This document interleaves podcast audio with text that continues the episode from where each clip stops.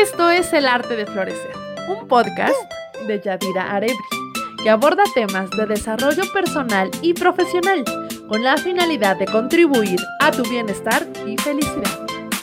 Comenzamos.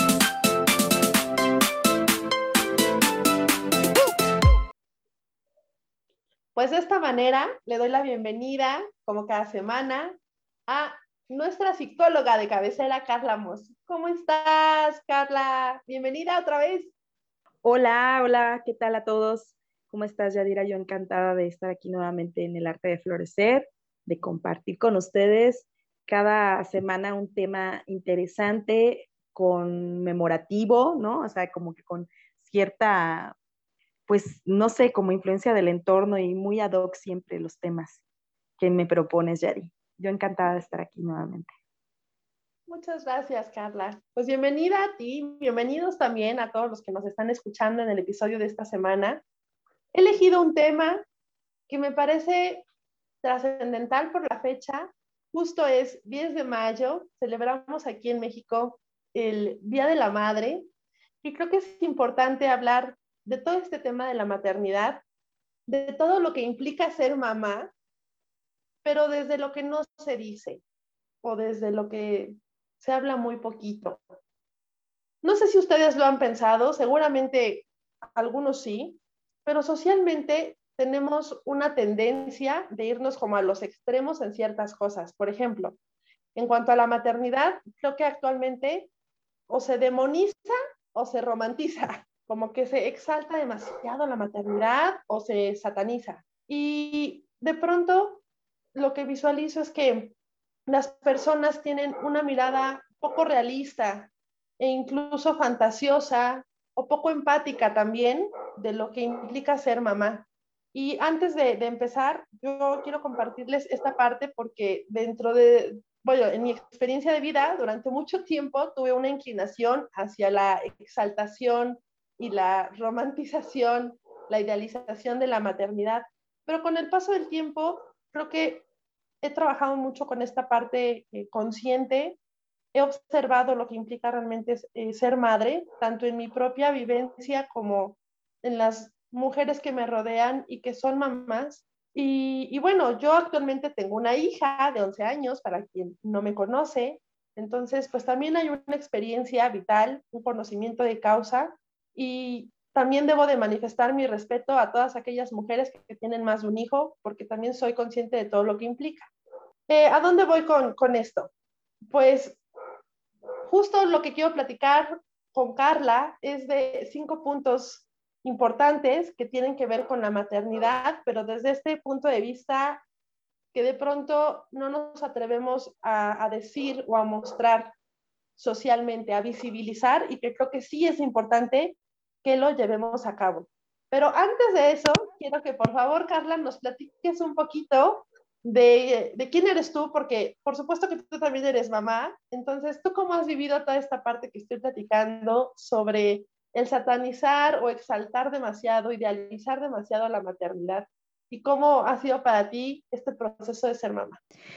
Sí, pues te estaba escuchando, ¿no? Y justamente como dices, o se sataniza o se romantiza. Entonces, bueno, creo que eh, vivir en estas polaridades, pues claro que, nos afecta como sociedad porque en todo nos empezamos a polarizar. En todo empezamos como a, eh, decir esto es bueno o esto es malo, o lo estás haciendo bien o lo estás haciendo mal. Digamos que en la sociedad a veces no se permiten los puntos medios o lo que sería lo normal, ¿no? Que es como la imperfección siempre se busca la perfección de la madre sobre todo, ¿no? O sea, recordemos estos conceptos de mamá, de ser esta madre abnegada, entregada a sus hijos, sufrida, esta, digo yo, Victoria Rufo de las telenovelas mexicanas, ¿no? Si alguno por ahí ha visto telenovelas mexicanas con Victoria Rufo o con Talía, donde la mamá es sufrida y se la pasa orando por los hijos y llorando y toda su vida es estar abnegada ante el esposo y los hijos, o si no existiera el esposo, eh, ante eh, la demanda de, la pareja y, o de tener una pareja y sus hijos, ¿no? Entonces, en realidad, este, es lo esperado, ¿no? En, América Latina sobre todo, se da mucho esto, ¿no? Como es la mujer con sus hijos, la, mamá en casa tiene que estar al 100 y no solamente eh, ser mamá, sino todo lo demás, ¿no? Tener la casa y el hogar en orden. Y es como una responsabilidad completamente de llevar un hogar y la formación de los hijos. No importa qué. Entonces, realmente nos sataniza como mamás porque es una estructura bastante rígida que la sociedad te va imponiendo. Y la maternidad actualmente es una maternidad completamente distinta, diversa, porque además, si nos vamos ya a los fundamentos así de por qué las madres ahora, todas, la gran mayoría, no sé, yo creo un 70%, 80%, somos madres trabajadoras. Así es, Entonces, es uno de los puntos que queremos tocar hoy. Sí, exacto. Sí, o sea, el, el trabajo y la demanda laboral, pues te obliga a, a cambiar esas estructuras. ¿Y por qué hay tanta demanda laboral?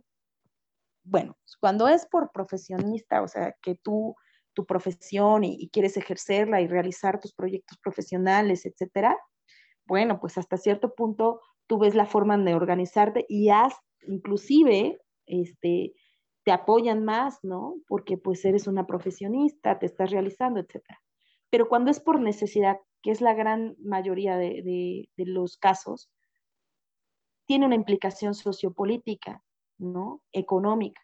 Entonces, como los países de, América Latina, que son los en los que me voy a centrar porque yo soy mexicana, este, no hay tolerancia, ¿no? O sea, como la economía está inestable, los dos pilares de la casa tienen que aportar porque con un solo ingreso no se puede. Y encima de todo, la mamá tiene que hacerse cargo de la maternidad, de la crianza, de, de ver dónde dejar a los niños, de supervisar que estén bien, de, llevar el hogar y las finanzas del hogar, a pesar de que son dos.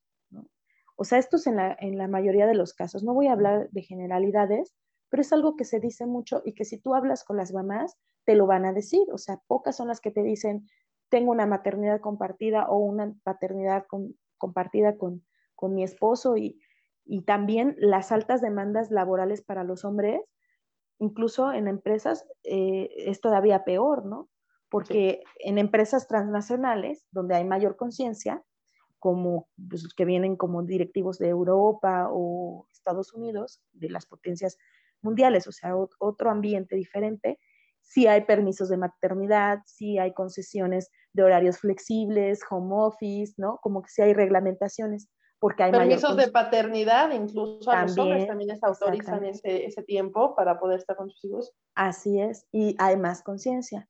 Yo he tenido eh, pacientes eh, alemanes y, en especial recuerdo una que es de Bélgica que me decía, Carla, por Dios, en México, ¿por qué les exigen tanto a las madres cuando en Bélgica hay apoyo a la maternidad económico? No importa si trabajas o no, el gobierno te da un apoyo para que te dediques los dos primeros años a criar y maternar a tu hijo, que son los años más pesados, para que no pueda para que no tenga que irse a una guardería, ¿no? O sea, sí hay eh, leyes que te amparan y sí hay conciencia de que maternar y criar a un hijo implica mucho esfuerzo, ¿no? Mucha dedicación, tiempo y demás, sobre todo en los primeros años.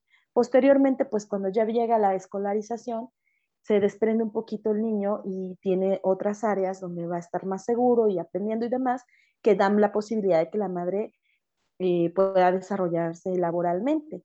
Pero hasta que no llegue ese momento, en otras culturas sí hay este, esta conciencia. Inclusive me parece que hay otros países en Latinoamérica que también los tienen, creo que Chile, me parece que Brasil también, pero están como luchando, buscando estos derechos laborales para las madres. Y yo me centro un poco en este punto porque de ahí se deriva muchísimos juicios actuales hacia las madres que, que, que, somos la gran mayoría, que nos tenemos que partir en dos, en tres, en cuatro para poder completar o para poder eh, entrar dentro de los parámetros y también pues para poder rendir como, como profesionista, como trabajadora, como, como mamá o como mujer, ¿no? Y entonces dices, uff, ¿Qué Que eso es súper importante. Sí, qué cansado, pero también qué, qué, importante eso que estás comentando. Y aquí yo quiero hacer un paréntesis para comentar dos, dos cositas. Lo primero que me gustaría compartirles es que es importante que hablemos de las dos caras de la moneda cuando se trata de mostrar la realidad de la maternidad. Es verdad que habemos mamás que hemos transitado la maternidad de una mejor forma que otras, pero todas, de alguna forma u otra, hemos enfrentado grandes retos. Creo que nosotras, las mujeres que hemos maternado de una manera mucho más sana en todos los sentidos, es porque también hemos disfrutado de ciertos privilegios. Y me refiero a todas aquellas cosas que no todas las mujeres tienen. Por ejemplo, yo, en lo personal, creo que he podido disfrutar de mi maternidad, tener una maternidad feliz, plena, consciente, porque he tenido estos privilegios, como por ejemplo tener una familia que ha estado detrás de mí, apoyándome, siendo un pilar importante, teniendo a esta parte de la tribu, el clan. Mi madre, por ejemplo, ha estado siempre presente y ha sido para mí un pilar importantísimo porque me ha apoyado a lo largo de todos estos años con la crianza de mi hija. También otro privilegio es el tema de, de tener cierta solvencia económica que me permite cubrir muchísimas necesidades propias y de mi hija, por, por supuesto. Porque afortunadamente hemos tenido acceso a ciertas condiciones, a ciertos recursos, ciertas herramientas pero no es el caso de todas las madres, no es el caso de todas las mujeres. Imaginemos cómo lo puede vivir una madre de niveles socioeconómicos más bajos, sobre todo en un país como el nuestro, con tantas desigualdades. ¿Cuáles pueden ser esas condiciones de vida que enfrenta una madre de familia? Imaginemos el caso de aquellas familias que tienen dos, tres, cuatro hijos o más es preocupante. La maternidad no es fácil.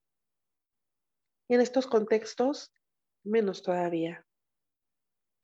La finalidad de este episodio es mostrarles aquello que casi no se dice, pero que está presente en nuestra sociedad, en la vida de quienes somos madres, en menor o mayor proporción, pero existe.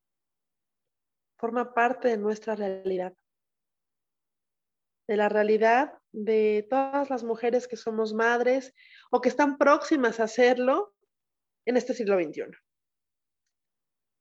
La verdad es que me ha pasado que he estado con algunas personas, vamos en la calle y vemos a personas indígenas que están en situación de calle pidiendo dinero y que están con su bebé. Y ¡ay, qué bonito! ¡Qué bonito la, la madre con su bebé abrazándole y dándole de, de amamantar! Y yo pienso en todo el sufrimiento que debe haber de fondo, todo lo que implica para esa madre de familia estar ahí y, todo lo que hay detrás en, su historia de vida. Y digo, no, es que esto no se puede romantizar de esa manera. O sea, verla como la necesitaba y utilizan la maternidad para causar esa lástima, ¿no? O sea, que, o sea, nos manipula tanto porque nuestras creencias se ven tan sensibilizadas que, podemos, que, que ver esa escena dices, ay, la madre lo necesita. Y, claro que, lo utilizan como un, un, pretexto, o bueno, no sé cómo llamarlo, como un simbolismo, para también ellas frenarse a, buscar una vida mejor, ¿no? Es que como soy mamá, la gente me tiene que ayudar y tiene que entender que estoy sufriendo. Fíjate, ¿eh? contiene una connotación bastante profunda pues era un punto que quería platicar y que ahorita vamos seguramente a comentar un poquito más adelante. Y el segundo es el tema de los roles. Creo que también a las mujeres se nos ha limitado muchísimo en muchos aspectos y de muchas formas, y creo que a través de los roles ha sido uno de ellos, porque pasa mucho en nuestra cultura y en nuestra sociedad que cuando te conviertes en madre, instantáneamente dejas de ser otro tipo de roles, dejas de ser de entrada mujer, porque ahora tu vida se dedica a velar por todo el tema de la crianza con los hijos, ¿no? A educarlos, a velar por ellos, entonces te olvidas de ti misma en todo lo que esto implica. Dejas también a un lado, en muchas ocasiones, tu rol como profesionista, en el caso de, o tu rol como empleada, tu rol profesional. Dejas de lado a lo mejor eh, tu rol de amiga, porque ya no ves tanto a tus amigos, a tus amigas, ya no tienes este contacto social. Dejas de lado tu rol a veces de hija, porque ya no te permite también estar tan cerca. Y entonces nos van limitando, limitando, limitando, porque la gente o la sociedad nos dice, es que ya eres mamá, compórtate como una madre. Y todo lo que hay de fondo es muy fuerte, son puras limitaciones. Y creo que eso es algo que afortunadamente se está rompiendo, se hace de manera muy lenta, pero creo que sí se ha avanzado, sí hay un, camino ya andado que cada vez, eh, muchas veces por necesidad, ya no solo por deseo, sino por necesidad, esta, esta brecha se ha ido se ha ido transformando con el paso del tiempo. Pero creo que es importante que tengamos muy en cuenta que como mujeres no debemos o no podemos permitir que se disuelvan nuestras demás roles porque forman parte de nuestra identidad. Así es. Sí, lo que importante lo que estás mencionando, Yadi, porque es real, o sea, nos, nos exigen socialmente como estructura eh, pues de, la familia, que la madre tenga estos, estos eh, prioridades siempre en su vida y que se olvide por completo de ella misma, eh, de, lo que, de lo que es, ¿no? De lo que ella es como mujer. Porque antes de ser mamá tienes una etapa de vida donde pues hay cierta libertad para, para realizarte, estudiar, eh, tener hobbies, como bien lo decías, pertenecer a un círculo social, eh, incluso salir de noche o cualquier cosa que te, que, de la que disfrutes, ¿no? Conciertos, teatro, o sea, vaya, hay, pues no hay una responsabilidad tan grande como tener un hijo, ¿no? Porque en realidad pues, son prioritarios, claro que lo son. Y yo creo que no existe una sola madre que no nos diga que haber sido mamá le transformó la vida, ya sea para bien o para mal, porque hay algunas que no lo pueden procesar muy bien y se resisten y lo rechazan y, realmente abandonan su rol de madre, pero finalmente es una transformación, ¿no? Y a quienes pues nos, nos, nos parece, o más bien creo que a todas nos parece o nos, nos significa como una experiencia cumbre, así se, se, denomina, ¿no? Es una experiencia que nos lleva a las más altas e, emociones, a los más altos picos emocionales, donde nos redescubrimos y nos renacemos. Por ahí me encanta, en estas maternidades conscientes se habla mucho de que la madre tiene un renacer en el parto, por eso es que el dolor es tan inmenso como el de la muerte, donde incluso te desmayas o te desconectas para renacer a través de esta maternidad, igual, de igual forma con tu hijo, ¿no? Entonces, como que trasciendes una parte de ti donde hay mayor conciencia de tu función dadora de vida, de tu función creadora, de, si nos vamos a lo espiritual, de esa fuerza eh, interna creativa de, de, la creación de Dios, de decir esto, o sea, yo tengo este poder, ¿no? Divino, tengo este poder divino dentro de mí de crear una vida y de traerla al mundo. Entonces se activa dentro de ti un compromiso con la humanidad, un compromiso a través de ese hijo de decir, voy a formar un ser humano y, ya vienen todas estas expectativas, ¿no? Porque ahora es tu responsabilidad desde tus creencias, tu conocimiento, eh, tus capacidades, tus habilidades, tus dones, vas a criar un hijo, es decir, vas a acompañarlo y le vas a dar forma a, una, nueva, a una nueva mente, a un nuevo ser, que igualmente trae su propia esencia, pero al final el, contenido que la madre nos arroja nos va a acompañar toda la vida. Y como estábamos un poquito platicando este, antes de, en el pre, que nos echamos un pre bastante largo. Súper amplio, sí, claro. Pero rico, ¿no? Porque está padre, porque entramos en contexto y entramos así como en, en, en este compartir, ¿no? Pero la voz de la madre te acompaña toda la vida, aún siendo madre, aún siendo, o sea, ella es la que nos va a enseñar eh, todos los principios fundamentales del vivir, del cómo vivir. También el padre tiene participación, por supuesto, pero en una conciencia diferente. La madre es la conexión con la vida. ¿Qué es la vida? Bueno, pues es llegar a estar vivo, a estar eh, en conexión contigo mismo, con el sentirte que estás aquí en presencia, ¿no? Entonces, si tú pierdes esa noción de cómo tu madre fue el primer vehículo que tú tomaste para llegar al mundo, pues eh, te estás desconectando de la vida y pueden llegar a haber grandes consecuencias de eso. Y si la madre te, ahora sí que te deposita toda esta necesidad y frustración, pues es el origen de muchos trastornos, es el origen de muchas eh, disociaciones y, de muchas, eh, pues ahora sí que vamos a llamarlo coloquialmente traumas, ¿no? Existenciales, porque además vamos a recordar que ya hablando un poquito desde mi ciencia, tu voz inconsciente sobre los prejuicios que tengas acerca de cualquier situación en la vida o postura van a ser en lo primitivo de tu, de tu ser la voz de tu madre.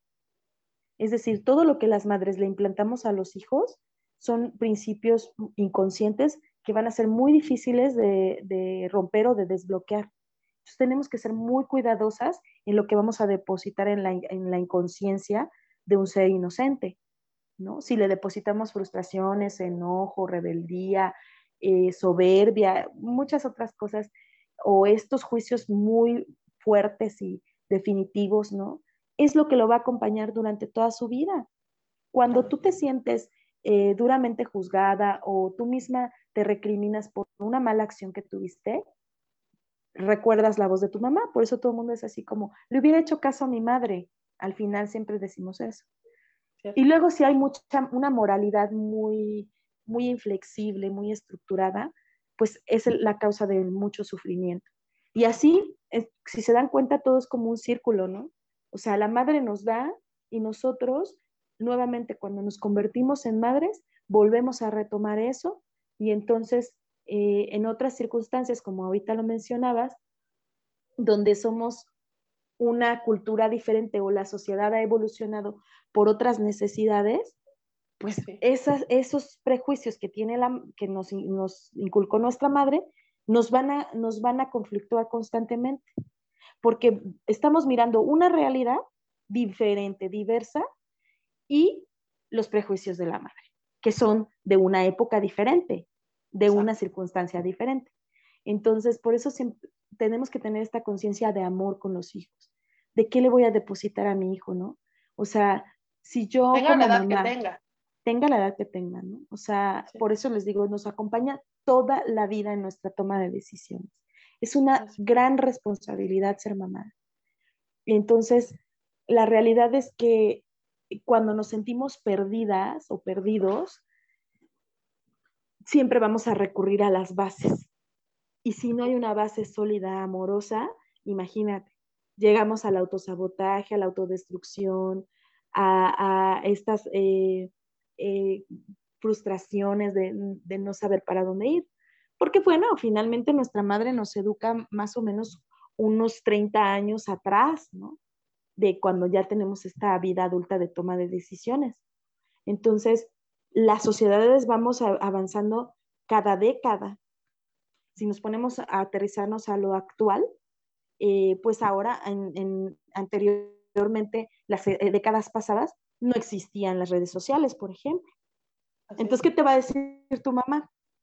¿Qué tanto andas publicando en las redes sociales? ¿Para qué subes esa foto? te van a decir, te van a criticar, porque van a vienen de otros prejuicios. Deja de publicar tu vida. Ándale, ¿ya ves cómo? ¿No? Y así, o sea, tu mamá te dice cosas como te estás exhibiendo y nada más estás queriendo llamar la atención y no sé qué. Y la verdad es que cuando ya lo aterrizamos a la era actual, dices, no, bueno, me estoy comunicando, es una forma de expresión porque además estamos eh, eh, en, en, eras sociales así digitales, ¿no? Donde por supuesto que te encanta ver cómo tu amiga está bailando o que se salió con un amigo o si se está comiendo un platillo padrísimo, pues tú le mandas un me encanta porque dices, qué padre se la está pasando Yadi, ¿no? Mira qué guapa se ve en esa foto. Y no es porque necesites un reconocimiento o una gratificación, sino pues sí es una forma de comunicarnos, porque si yo no te veo diariamente como antes, que como que las cosas eran diferentes o cuando estás en la secundaria, prepa, en esta vida pues ya adulta o semiadulta, no sé, pues es una forma de socializar y de mantenerte en contacto, ¿no? y también de expresarte, de compartir, pero las, las, generaciones anteriores no lo van a ver así. Y por poner un ejemplo, ¿no? Porque así con muchas cosas. Por supuesto, con la maternidad, pues ahí está, la suegra opinando de que la nuera no es una buena madre, porque yo cuando mi hijo no sé qué, ¿no? O yo les puedo compartir en mi caso, fui duramente criticada porque a mí me gusta mucho la crianza respetuosa, consciente, la alimentación este, natural y no sé qué. Entonces yo me rehusaba a darle Gerber a mi hijo. Por supuesto que en la década de mi madre, la creencia era que el Gerber era buenísimo y que, que todo estaba bien y que los niños, era parte de la dieta básica, ¿no? Del niño, los Gerber. Bueno, ahí sin el golazo a ver si nos pagan regalías. Pero, ojalá, ojalá. no, pero o sea, estas, estos productos alimenticios rápidos que se inventaron en la década de los 70s, 80s, yo creo, o 60s a lo mejor, para facilitar la vida, porque en realidad, en realidad ahí empezaba eh, ya la mujer a ser más activa laboralmente. Entonces vieron una oportunidad los de, los de la industria alimentaria y les hicieron más práctica la vida, ¿no? Pero se hizo moda como cuando yo le decía a mi mamá, pues es como cuando Hugo Sánchez o los futbolistas salían en los comerciales de delicados de los cigarros y decían fumares de hombres fuertes y no sé qué, y futbolistas, o sea, como un futbolista deportista va a estar promocionando un cigarro o cervezas. Por supuesto, esas ideologías han cambiado muchísimo porque ahora hay mayor este, conciencia, cultura, acceso a la información, muchas cosas que han evolucionado como seres humanos naturalmente. Por lo tanto, ay, perdón, escuchan ahí a mi perro, no sé por qué ha estado ladrando. Sí, no escucha. Sí. Bueno, nos acompaña. Este, el punto es que eh, le decía eso y mi mamá me decía, ¿tú por qué dejas al niño sin comer? No voy a hacer voces porque luego hago voces burlonas y no está bien, ¿no? Pero tú por qué dejas al niño sin comer y que no sé qué, y por qué nada más, le, o sea, por ejemplo, yo hice eh, el baby led winning, que es como darle los trozos de comida para que él eh, aprenda a deglutir y, y no se, y no se ahogue. Y gracias a eso, en una ocasión mi hijo tenía como cinco meses, se metió una tostada, porque me ganó, me distraje, ¿no? Se metió una tostada a la, a la, no es cierto, yo creo de haber tenido siete meses porque yo los primeros seis meses le di lactancia exclusiva y ese era un motivo de discusión con mi madre, porque era, ¿por qué no le das de comer? El niño tiene hambre, ¿por qué le das pura teta? Y yo no, con la leche materna tiene suficiente. Y mi hijo estaba hecho un bodoque rollizo gordito hasta la fecha con la pura leche materna. Y entonces no me lo creía la gente. Yo les decía, solo toma leche materna. Seis meses de vida exclusivamente le di leche materna, ni agua le da. Pero mi mamá insistía y decía, es que ya se le antoja la comida, es que ya dale, es que el Gerber, es que la leche en polvo, es que el tecito. Y yo, no, no, no. Bueno, cuando empezó con la lactación, se metió una, una tostada y, este, y yo no me di cuenta, pero de repente hizo y pum, la sacó, ¿no? Entonces, un niño que no tiene esta sensibilidad y su capacidad de, de no la tiene desarrollada porque no se le ha permitido, porque se le está forzando, o porque únicamente consume papillas y gerbers y, y, cosas así, este, su capacidad sensitiva se limita y se ahogan. Mi hijo nunca se ha ahogado, igual se metió una tapa y la sacó, ¿no? Porque su garganta estaba acostumbrada, como debe ser naturalmente, a saber cómo es la textura de los alimentos y a tener esta reacción de la arqueada para, no poder este, atorarse, ¿no? En fin, entonces como que son investigaciones, son este, nuevas formas de crianza, que las madres ahora estamos más informadas, o al menos algunas que si nos preparamos para, para recibir a los hijos. Y bueno, ya hay una comunidad muy grande, ¿no? Al igual usted usaba pañales de tela, etcétera. Entonces, obviamente para las mamás que se supone que ellas nos enseñaron estas maternidades, pues es motivo de juicios. Entonces ahí tienes a la suegra criticando a la nuera y hay un gran, ahí una gran, gran, gran diferencia, un gran lío. ¿Y sabes eh, qué? ¿Sabes qué, Carla? Que además yo, yo creo, sí, exacto, grandes conflictos para allá iba, porque yo creo que ese es el origen de grandes conflictos y es el origen de la competitividad que a veces llega a existir entre madres.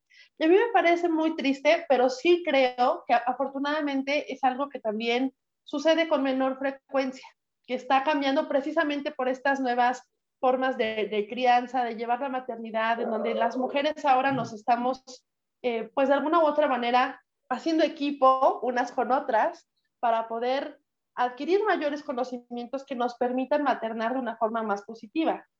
Mm, yo sí he sido testigo de cómo entre mamás, a través de diferentes pláticas, empiezan a, competir, por ejemplo, ¿no? Con temas típicos, ¿no? Temas típicos con la alimentación y ver quién es a lo mejor la mejor mamá, quién es la madre perfecta, quién es la mamá más sacrificada, quién es la mamá que más sufre con los hijos, pero siempre es ver quién es la que más hace por sus hijos o la que más sufre, ¿no?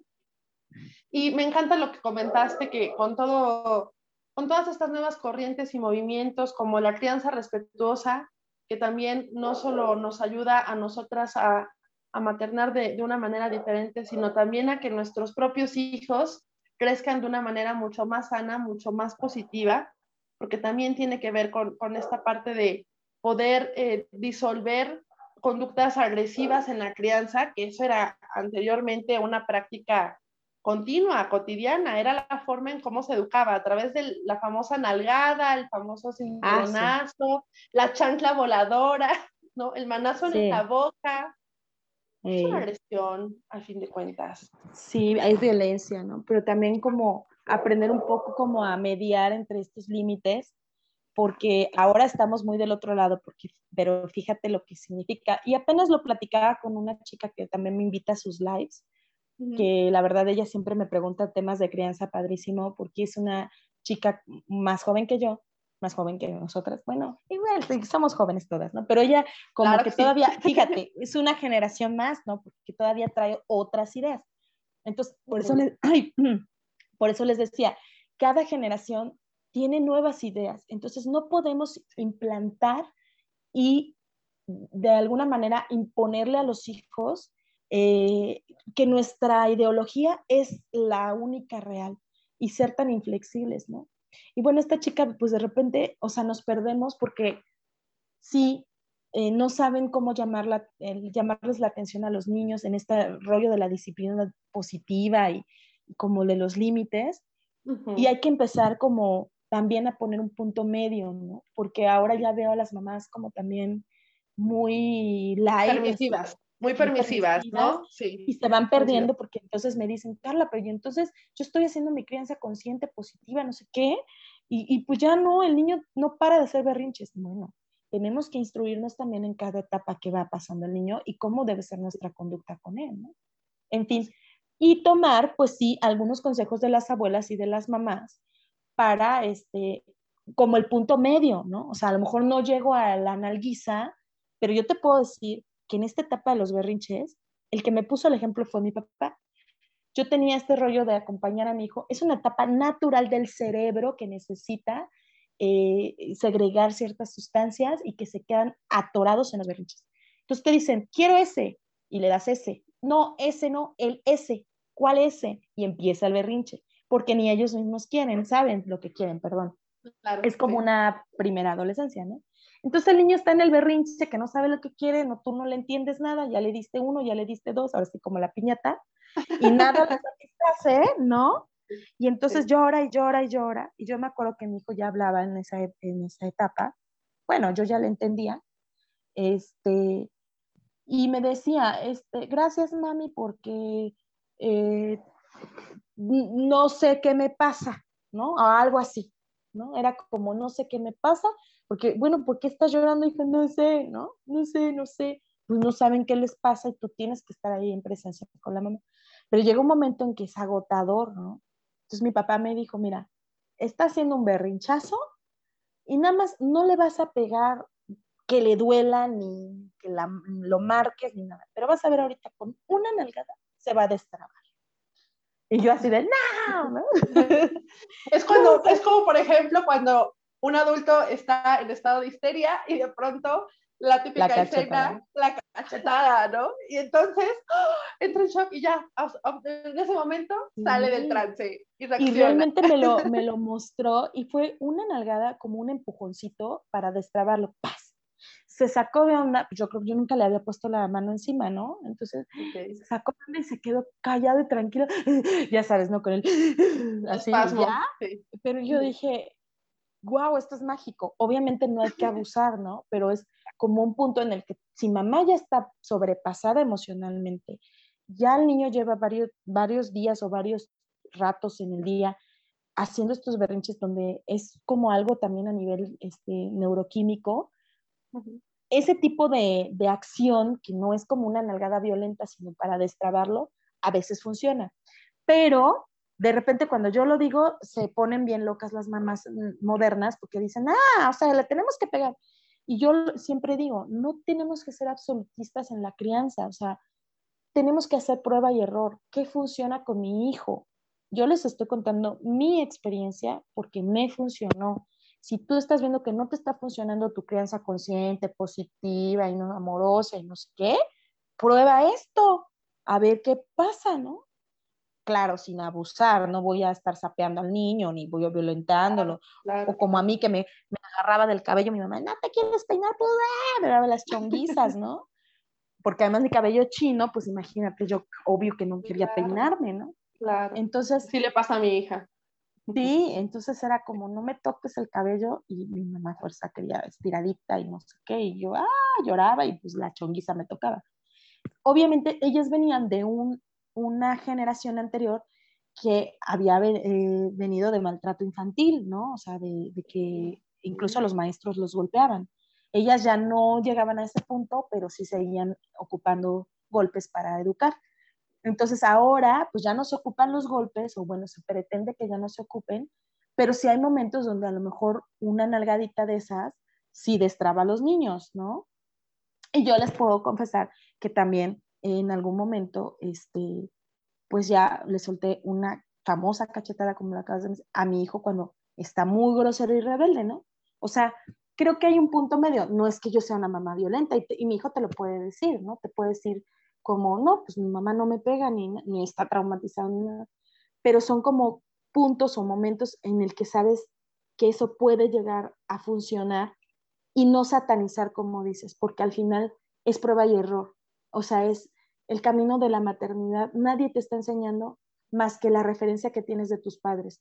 Pero si tus padres o tu madre, que estamos hablando de maternidad específicamente, lo que te mostró es algo dañino o que te destruyó la autoestima o demás, pues ahí es la oportunidad de corregir, ¿no? Cuando tú eres madre, dices, no voy a repetir lo de mi mamá, voy a hacer algo diferente.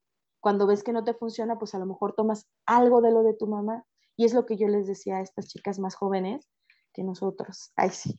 Este, bueno, de otra generación, vamos a llamarlo así, que hay que tener límites porque también al estar rechazando todo lo que hace nuestra mamá, ¿qué hacemos? Rechazar a nuestra madre, decirle nada de lo que hiciste funcionó. Y si no funcionó lo que hizo con nosotros, ¿qué quiere decir? Que yo tampoco funciono, porque yo soy producto de la crianza de mis padres, ¿no? Entonces es una rebeldía muy fuerte que nos lleva al rechazo de la maternidad de nuestra madre y por lo tanto al rechazo de nuestra propia maternidad, porque aunque yo lo intente y lo haga diferente, siempre voy a cargar con el peso y el prejuicio de mi madre y entonces voy a ser y me voy a sentir tremendamente juzgada y no me voy a sentir libre en ejercer mi maternidad.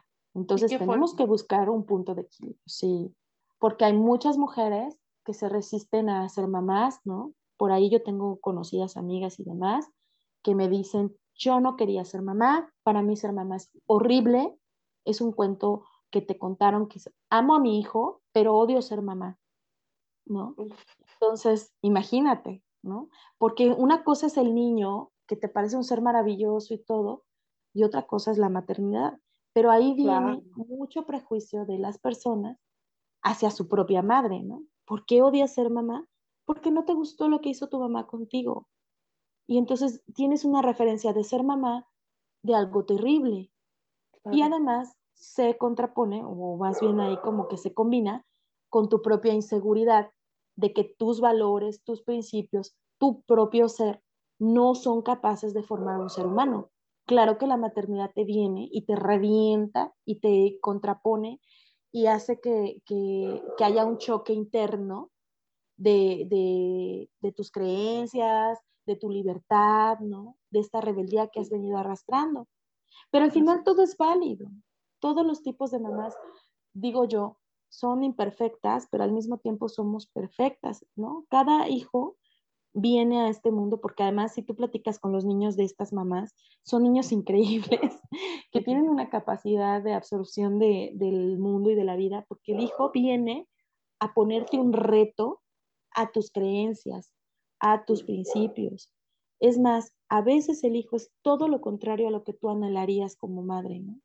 A lo mejor tienes una concepción de un hombre como rudo, como rebelde, como algo así, y te manda un hijo hipersensible, delicado, de estos niños delgaditos que son frágiles, ¿no? Con un carácter suave, que les gusta el arte. Y entonces la mamá está en shock, ¿no? Porque dice, ¿cómo? ¿Cómo voy a hacerle, no? O en casos Eso le pasó a mis papás. Sí, claro. O en casos extremos, este, pues ya también una homosexualidad inminente, ¿no? Donde hay una concepción de lo que yo deseo. Entonces, todas las proyecciones que vamos teniendo con los hijos, pues eh, es un anhelo personal que tenemos que tener mucha conciencia al convertirnos en padres, ¿no? En madres en este caso. Eh, las madres somos un pilar fuertísimo en la formación del inconsciente y de toda esta estructura de personalidad y de interacción. Nosotras somos las que le damos permiso de ir hacia el padre, por ejemplo, ¿no?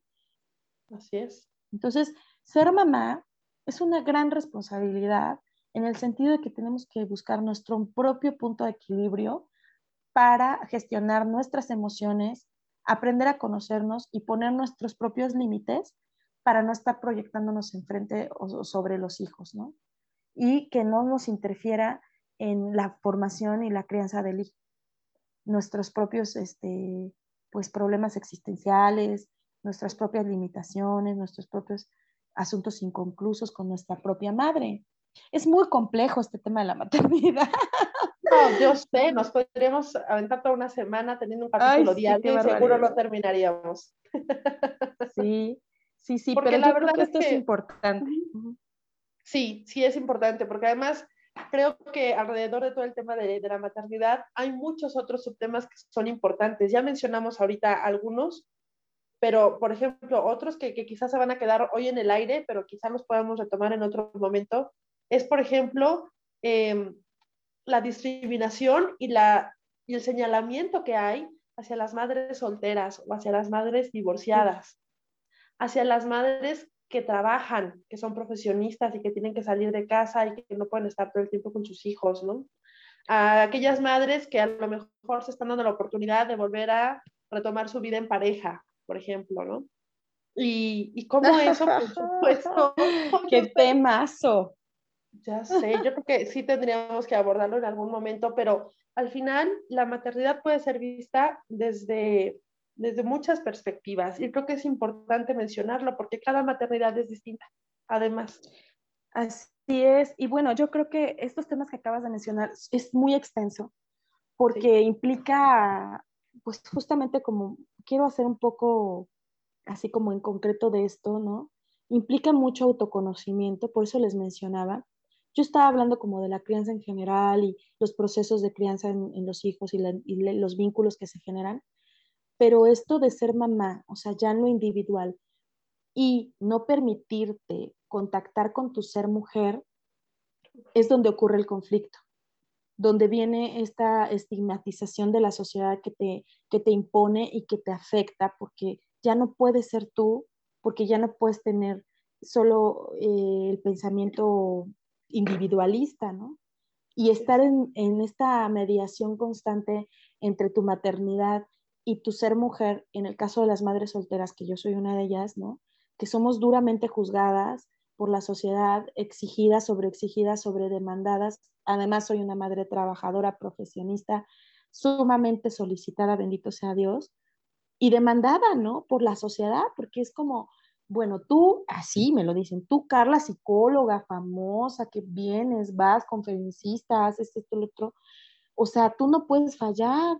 ¿Tú cómo vas a andar eligiendo a, otro, a un hombre este, así, ¿no? O sea, te juzgan eh, tu elección de pareja, te juzgan tu elección de trabajo, te juzgan tus acciones. ¿Por qué te vistes así? A mí me gusta mucho y coincidimos tú y yo porque siempre te digo que es mi espejo, ser sensual, ¿no? Ser sexy, me gusta usar minifaldas y shorts y mini vestidos y todo eso. Y entonces te dicen, tú ya no porque eres mamá, eres una señora, eres una señora, aunque estés soltera, aunque no tengas pareja, aunque sea tu personalidad, aunque estés joven y aunque tengas un cuerpazo, no lo puedes lucir tú no porque eres mamá. Y entonces de pronto entra en ti este enojo y esta sensación de injusticia, pero tú también te ves eh, juzgando a veces. Te gana el prejuicio, aunque tú también luches, porque actualmente el feminismo también, todo el activismo y el feminismo y este rollo de la sororidad, pues quienes lo proclamamos y lo practicamos, no nos permitimos estar enjuiciando ni criticando a las demás mujeres, al contrario, lo que queremos es eh, ser proactivas y propositivas y sororas, ¿no? Pero al final, los prejuicios que te implantan la sociedad y tu mamá y las demandas, o sea, es como, no manches, no se puede tan fácilmente desprenderse, ¿no? Entonces, pues sí es una larga ahí como búsqueda, eh, yo creo que es un tema de vida, de estarse reencontrando constantemente entre ser mujer y ser mamá y ser señora o ser una madre de familia o una esposa y todos estos conceptos que nos obligan a tenernos en un prejuicio. Entonces, eh, yo creo que pues tenemos que luchar mucho, mucho por un lugar eh, con libertad, con diversidad y respeto en la sociedad como mujeres para poder tener una maternidad mucho más libre, ¿no? Hay madres que no saben cocinar y no tienes por qué saber cocinar ni cocinar rico, porque, ay, nadie cocina mejor que mi mamá, ¿no? No, espérate, o sea, pues tu mamá no sabe cocinar, ¿cuál es el problema, no? Y yo las veo sufriendo y toman cursos de cocina y nada les queda bien porque no tienen habilidad, no tienen sazón. Yo digo, pues ya, deja de sufrir. O sea, no quieras que tus hijos te amen, porque ahí va otra parte. Aguas con ese egocentrismo y narcisismo de las madres, ¿no?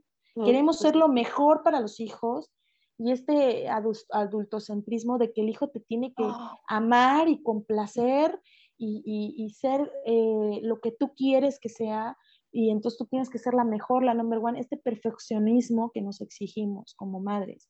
Y entonces ya no puedo fallar, ya no puedo tener preferencias ni, ni elecciones.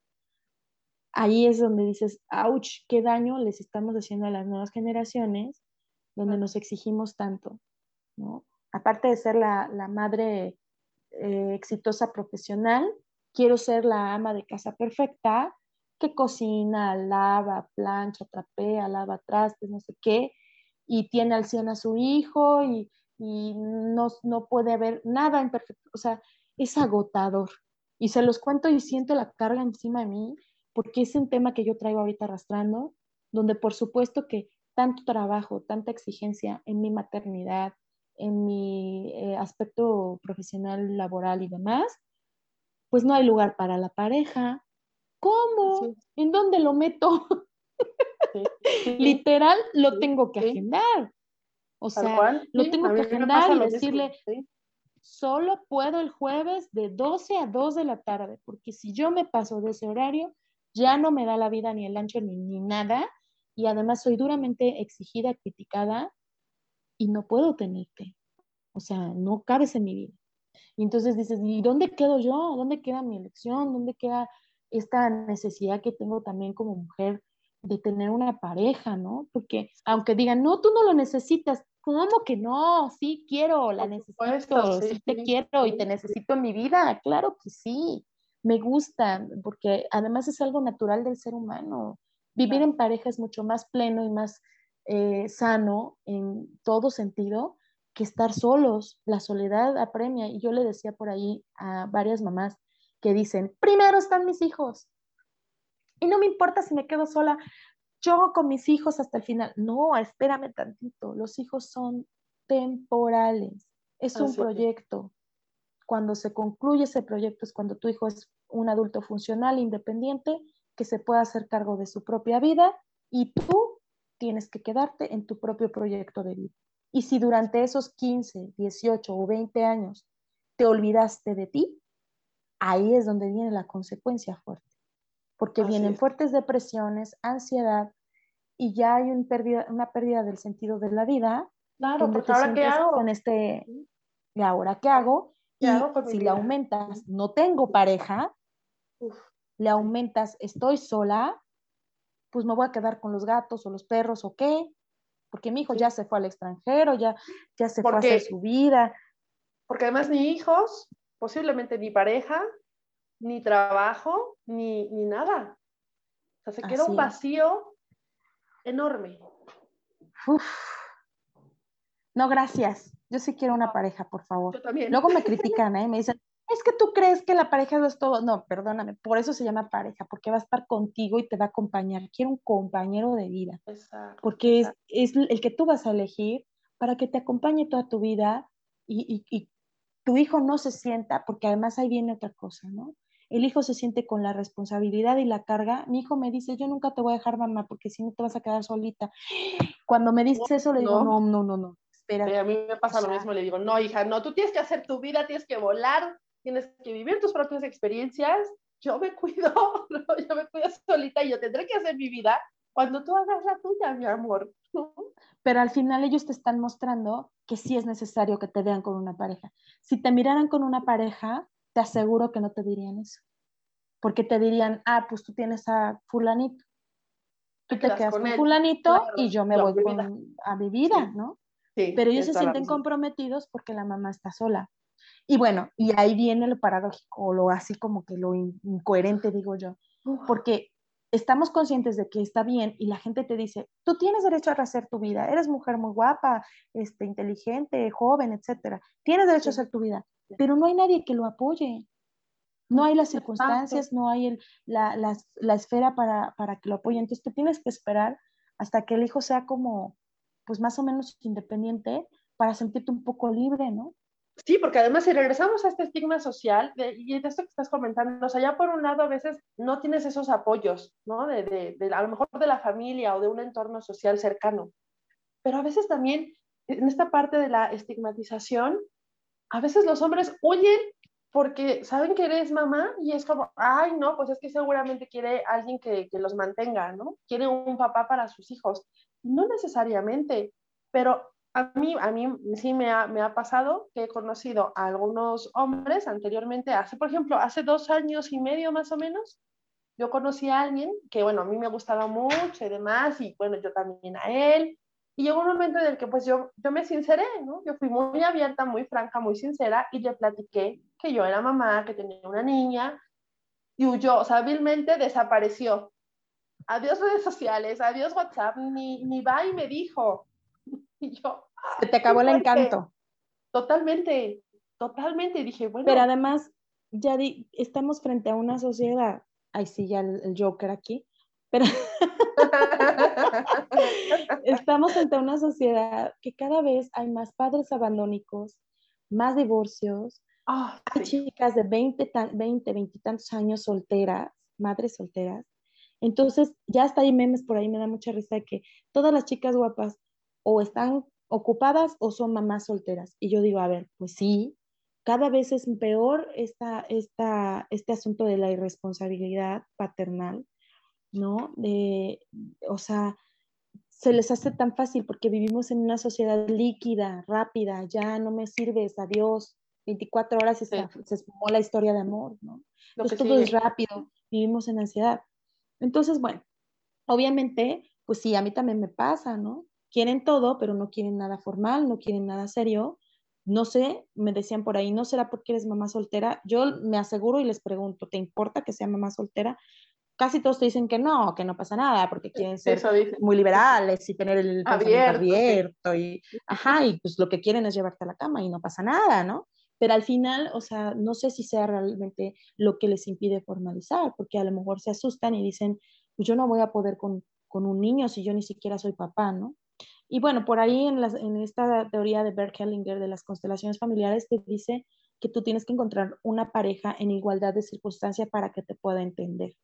¿no? Yo tengo un pretendiente, por ejemplo, nada, nada formal ni nada oficial, pero es padre soltero y él me entiende muy bien. Es más, ninguno de los dos no, estamos juntos porque no tenemos tiempo, ¿no? Entonces, este, este hombre, o sea, me dice, ¿no? Pues es que primero mi princesa, primero mi hija y después tú. Y yo digo, claro, por supuesto, primero mi hijo y después tú, por supuesto. Claro, lo entiendes, por supuesto. Lo entendemos, porque estamos en igualdad de circunstancias. Pero es, complicadísimo, casi no hay padres solteros. Entonces, para mí este hombre, pues sí, yo digo que es un diamante en bruto y es una joyita, ¿verdad? Que bueno, tendrá sus defectos, claro está. Pero bueno, si yo no me quedo con él, pues seguramente la mujer que, que esté con él, pues es una súper suertuda. Una, si es una madre soltera, pues imagínate, ¿no? Un hombre que te va a comprender, que va a estar este, realmente en la misma circunstancia que tú y nunca te va a juzgar ni te va a exigir y mucho menos se va a atrever a, a, no sé, a meterse en la crianza que tengas con tu hijo, porque él también lo respeta. Pero el porcentaje de padres solteros es mínimo. Sí. Casi todos son separados. Sí, casi todos son separados y nada más ven a los hijos una vez a la semana o una vez a la quincena.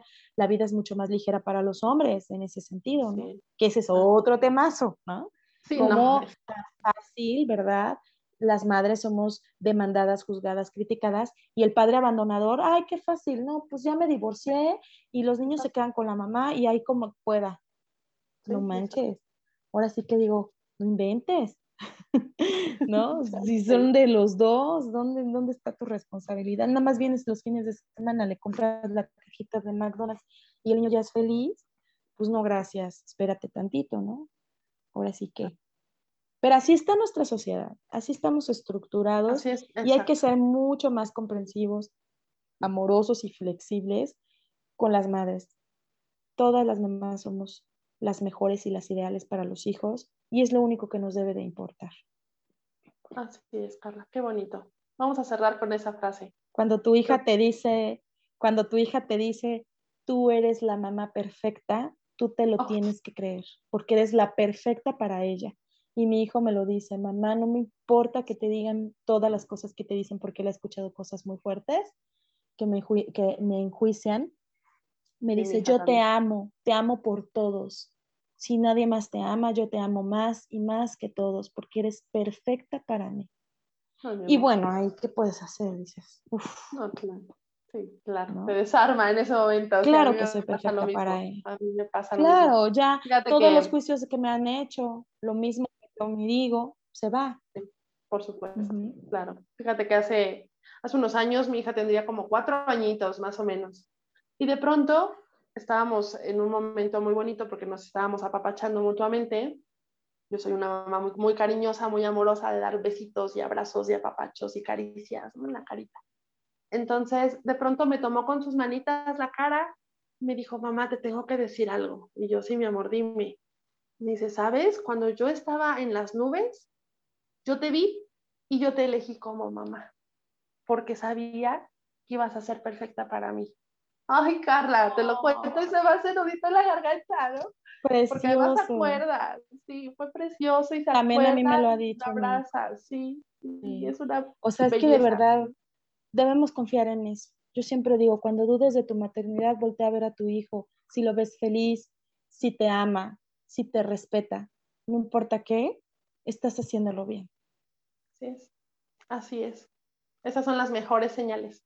¿No? Y que se puedan acercar a nosotras, a mujeres como tú, como yo, como muchas que hay en muchos lados haciendo tribu, para ver que hay madres diversas, trabajadoras, este, famosas, eh, deportistas, ocupadas, abnegadas, de todo, ya hay de todo. De todo, de todo. Así es. y todas somos las perfectas para los hijos. Carla, pues muchísimas gracias por tu tiempo, por las aportaciones. Siempre es muy interesante escucharte. Yo me siento muy agradecida porque en cada episodio aprendo de ti y yo sé que a través también de este podcast las demás personas pueden aprender de ti y de todo lo que platicamos y esa es la finalidad del arte de florecer, poder contribuir de alguna manera al crecimiento y al desarrollo de todos los que nos escuchan. Así que muchísimas gracias. No, hombre, muchas gracias a ti. Feliz Día de las Madres, feliz día para todos que fue el domingo para algunos y el 10 de mayo para México. Y feliz día para todas las mamás, abuelitas y todas aquellas dadoras de vida, no solamente de vidas humanas, sino también ser mamá es este espíritu creativo y puede ser mamá de un proyecto o mamá eh, de adoptiva o hasta de los perros, por ahí ya ahora se dice, ¿no? Así es. Esto, este asunto y concepto de la maternidad viene de esta capacidad que tenemos las mujeres de creación, de contención, de formación, y demás. Entonces, felicidades a todas, a todas las mamás.